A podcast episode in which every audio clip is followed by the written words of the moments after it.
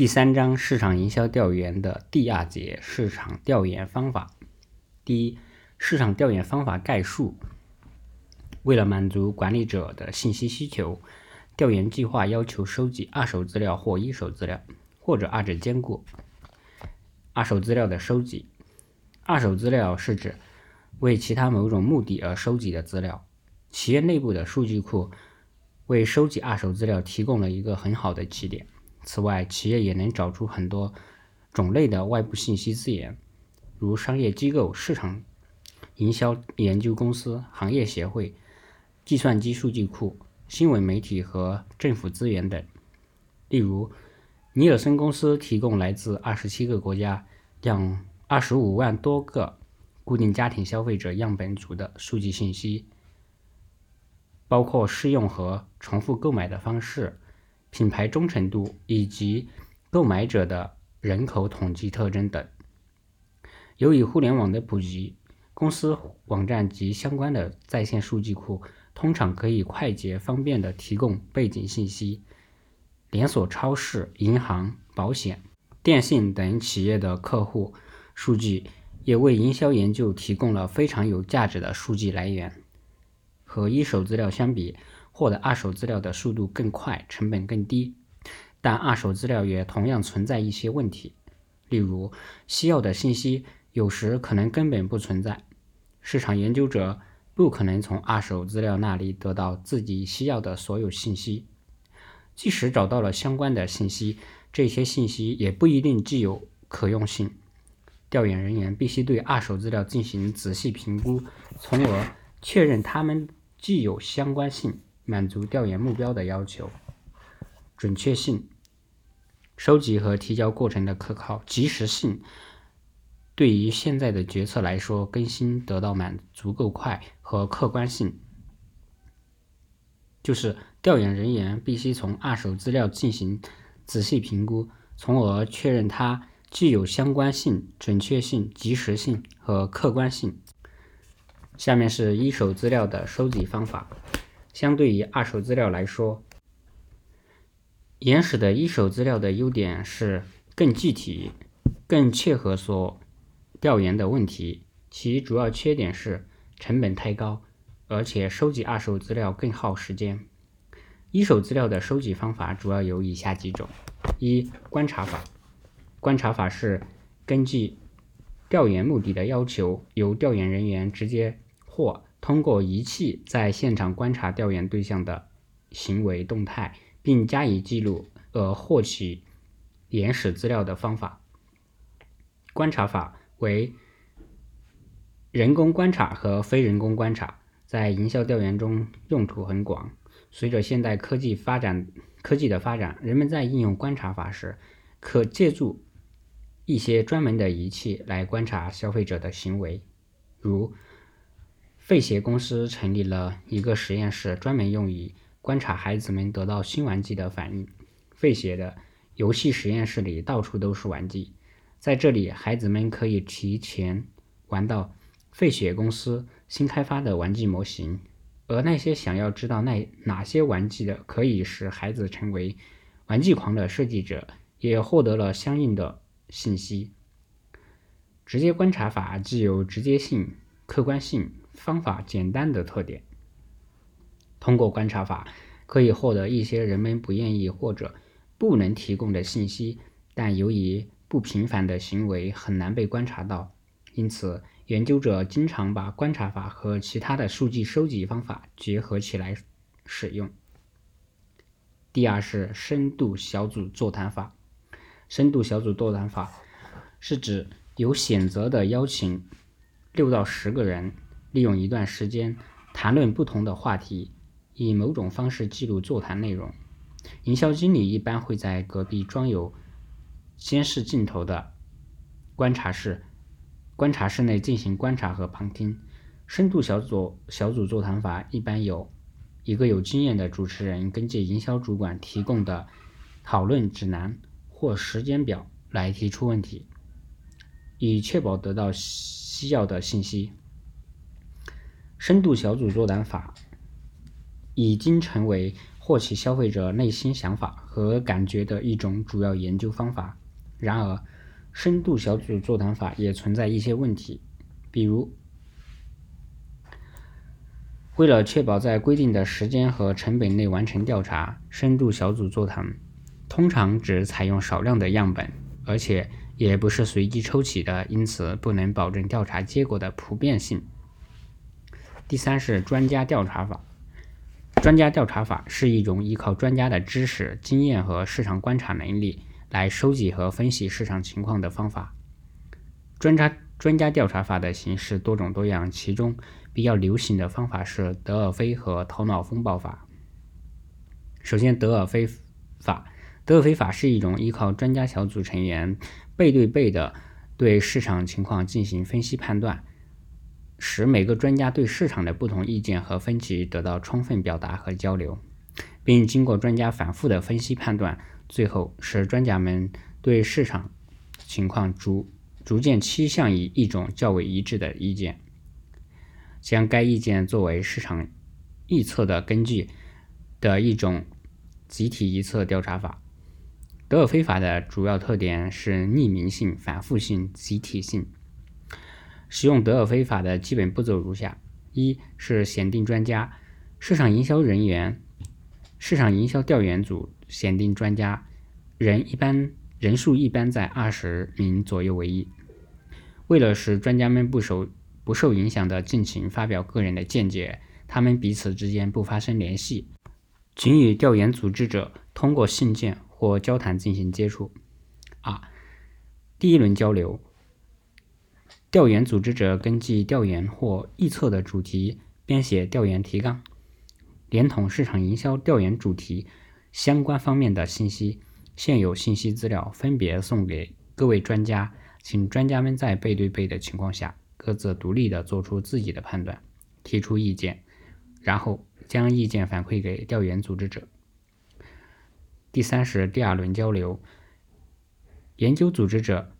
将专家们的意见进行综合汇总和分析，将综合归纳的调研结果再次分分别送给各位专家，请专家们根据反馈的资料重新考虑和修改自己的意见，然后再返回给调研组织者。四是循环往复，这样经过几轮的反馈，专家们的判断将逐渐其以某一种较为集中的意见。最后形成一个集体的调研预测结论。然后第二种方法是头脑风暴法。头脑风暴法是二十世纪五十年代以来广泛应用的一种调研预测方法。这种方法要求会议的主持者在调研会议上先介绍会议主题，然后鼓励与会者根据会议主题畅所欲言，最后。由主持者汇总会议的综合结论。头脑风暴法的突出特点是鼓励与会者自由发表意见，有利于各种不同观点和看法的表达，并且互相启发、互相借鉴、互相补充。由于只谈自己的看法或者吸取别人的意见，补充自己的看法，而不提反驳意见。可以使调研会议的气氛更趋于更更趋向于自由、平等、合理、客观。下面是收集一手资料的实验法。实验法是指在控制条件下对所研究对象的一种一个或多个因素进行操控，以确定这些因素之间的关系。它们是因果性调研中经常使用的一种行之有效的方法。实验法的目的是通过排除观察结果中带有矛盾性矛盾性的因因素，来获取实验对象之间的真实因果关系。例如，在决定是否应应在菜单中增加新款三明治前，麦当劳麦当劳首先通过实验法来对比两种不同价格的价格下的销量。它可能在推出前推出同款的新新款新明治三明治的两座城市采用不同的价格。如果城市彼此之间相似，且并且针对新款三明治的销量销售所做的销售努力也都一样。那么，两个城市新款三明治销量的不同，则可能与价格差异有关。一手资料收集方法中的行为数据法，行为数据法是通过，是指通过商店的扫描数据、分类购买记录和顾客数据库来记录顾客的购买行为的方法。顾客在实际购买行为中所表现出来的偏好，一般会比顾客向营销人员讲述的情况更真实。很多人经常会说。说出那些常见的品牌，但实际购买时往往会选择其他的品牌。通过这种调查法，营销调研人员可以了解更多的真实情况。好，一手资料收集方法中的人类学人类学研究法，人类学研究法是指研究者通过使用人类学和其他学科领域中的一些概念和工具。对人们的生活以工作方式进行深层次了解的一种特殊的观察法。人类学研究法的目的是使研究者通过深入消费者的生活，去探索消费者无法言传的需要。好，第二个知识点是市场调研工具。营销调研人员在收集资料时。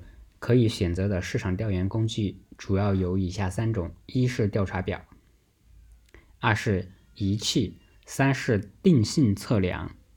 好，调查表，调查表呢是收集第一手资料时最常用的工具。调查表的问题一般分为两种，一种是封闭式问题，即规定了回答方式和所有问题的所有可能的答案，在所有可能的答案中。被调查者只能选择一个或多个答案。封闭式问题使被调查者的回答更为方便，节省时间，同时对结果的解释和整理比较容易。其不足之处是被调查者缺乏自自发性表达。另一种开放式的问题，即调查表上没有事先提供备选答案，对问题的回答没有限制。被调查者可以根据自己的情况自由回答。开放式问题可以获得更多自由、更多的信息。被调查者有机会尽量发发表意见，可形成良好的调研气氛，但不易统计和分析。调查表的设计和制作一般要经过如下程序：一、明确调查的主题。在进行调查表设计之前，首先要明确营销调研的基本主题，以及本次调研的目的。及其与市场营销调研主题之间的关系。二是拟定调查项目，确定调查主题后，调查表设计人员还应根据调查主题拟定调查表的基本内容和基本项目。三是问题设计，问题设计是一项技巧性非常强的工作。调查表中提出的问题必须清楚明确，不能含糊其辞、模棱两可。不可使用行业专用的名词，使人难以理解。四是问题排序，问题的内容和顺序都会影响被调查者的回答，因此，面对设计好面对设计好的问题进行合理的排序。五是编写调查表的其他内容，调查表的其他内容主要有调查表的题目、前言、前言、样本特征、结束语。电脑编号等。六是调查表评估。当一份调查表初步完成以后，设计人员有必要对已经设计好的调查表进行逐项评估并修订。七是调查表的测验测试。当设计好的调查表得到各方相关的基本确认以后，营销调研人员还可以在假定的营销调研对象中选择。具有典型意义或或者具有代表性的少量样本进行测验。主要的测试目标是被调查者对调查表内容的理解与调查目标之间的之间是否存在偏差，尤其是被调查者对问题及答案的理解是否与设计者的目标相吻合相吻合。第八是复印，在资金、时间、设备等方面条件允许下，营销调研人员应该为自己的调查对象准备一份既有吸引力、便于阅读和易于回答的调查表，因此也能也不能忽视复印这一环节。第二种调查工具是仪器。近年来，随着科学技术的进步，皮肤传感器、电脑、脑电波扫描仪和全身扫描仪等仪器都被用于获取顾客的反应。例如，在商场的不同方位安装摄像系统，可以较好的记录售货人员和顾客的行为表现。利用视速器测试。顾客对快速闪过的一系列广告的记忆等。尼尔森媒体调研公司公布的收视率是通过人气记录图来收集。人气记录图是连接在电视机、有线电视接收器和美国居民家庭安装的盘状卫星天线上的一个盒子。当一位观众开始和结束收看电视节目的时候，有一个遥控装置会自动进行记录，全部的收视信息都会被储存，然后再传输给尼尔森媒体调研公司。好，市场调研工具中的定性测量法。定性测量法主要是通过定性调研技术来进行。定性调研技术。是探知消费者的真实感知的一种有创意的调查工具。企业对消费者内心想法进行定性调研分析的常见方法主要有以下几种：一是词汇联想。营销调研人员通过询问被调查者听到或看到某个品牌时会产生怎样的联想，以了解该品牌在消费者心中的形象。例如，可以让潜在的消费者闻某一款香水，然后让其说出第一时间浮现在脑海中的一个词。通过对不同词语出现的频率的统计，可以间接了解消费者对此款香水的感受，以此作为确定品牌名称和广告诉求的参考。第二是投射技术，投射技术比较常常用的方法有语句填空法和比喻法。语句填空法是指所设计的调查语句只说出问题的部分，对问题的回答留有余地，要求被调查者完善整个语句。从不同类型的被调查者的回答中，营销人员可以探测出被调查者对同一个问题的不同心理。比喻法是是指营销调研人员要求。被调查者将对某个品牌的印象比喻成一个人或城市、动物，然后活动、服装、职业、汽车、杂志、蔬菜、国家等，以探索消费者对该品牌的真实感觉。第三是想象具体化。营销调研人员要求被调查者从杂志照片和图画中创创建一幅拼贴画来描述他们的感感觉。无线青少年调研公司的调研人员用这种方法来帮助他们发现青少年喜欢什么、穿什么衣服、听什么音乐、读什么书和看什么电视。TIU 公司一年两次调查两千名青少年，来识别他们的生活方式、态度、趋势和行为。如发给被调查者的青少年消费者一份最酷的名牌表，要求他们在特定的产品。目录下填写自己认为最酷的品牌。第四是品牌拟人化。品牌拟人化是指赋予品牌更多的人性化特征，即营销调研人员要求被调查者说出，如果某一个品牌是一个人，其主要生活特征是怎样的。第五是梯形上升。营销调研人员通过被调查者不断的提出一系列递进的“为什么是”的问题，收集。有关顾客购买动机的信息。第三个知识点是市场接触方式。营销调研人员与被调查者的接触方式主要有邮寄调查表、电话访谈、面对面和在线访问四种。第一是邮寄调查表。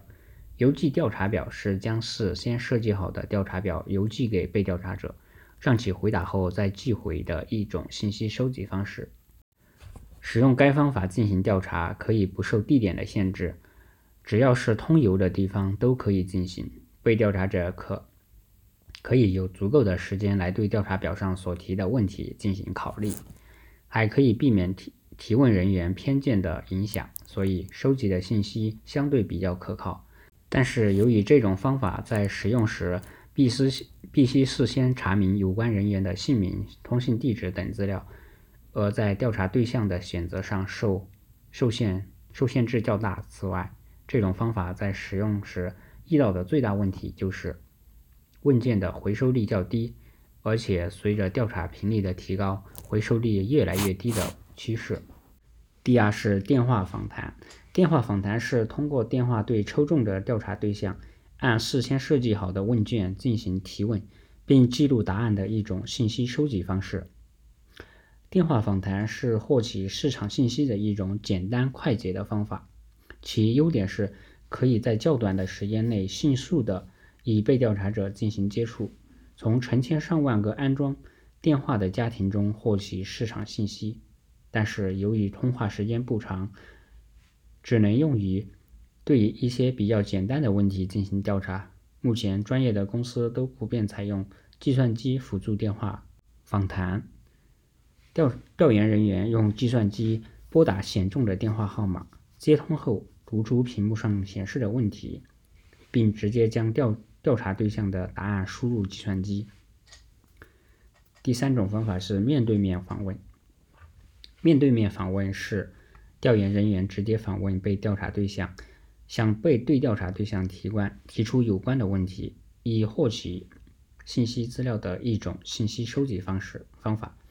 市场营销调研常用的面对面访问有入户访问和商业街拦截访问。通常情况下，调研人员根据事先拟定好的问卷或者调查提纲上的问题，依次进行提问。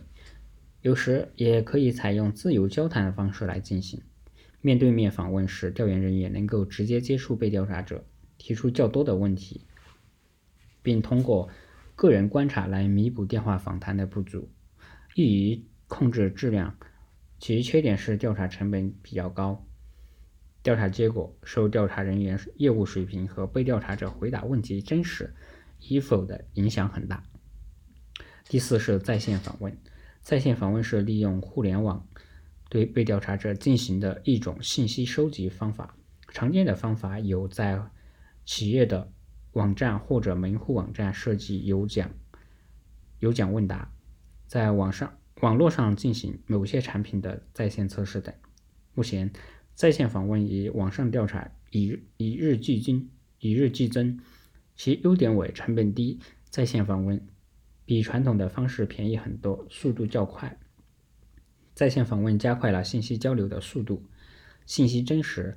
人们在网上的一般不留真实姓名，匿名状态下所提供的信息可能更为真实，形式多样。计算机软件可以可以让在线访问的形式和功能更为多样。在线访问同时具有两个方面的缺点：一是样本数据难以保证。足够的访问量是进行在线访问的必要条件之一。二是容易出现技术问题，因为在线访问涉及网络技技术应用，因此比较容易出现技术问题。好，第二节就结束了。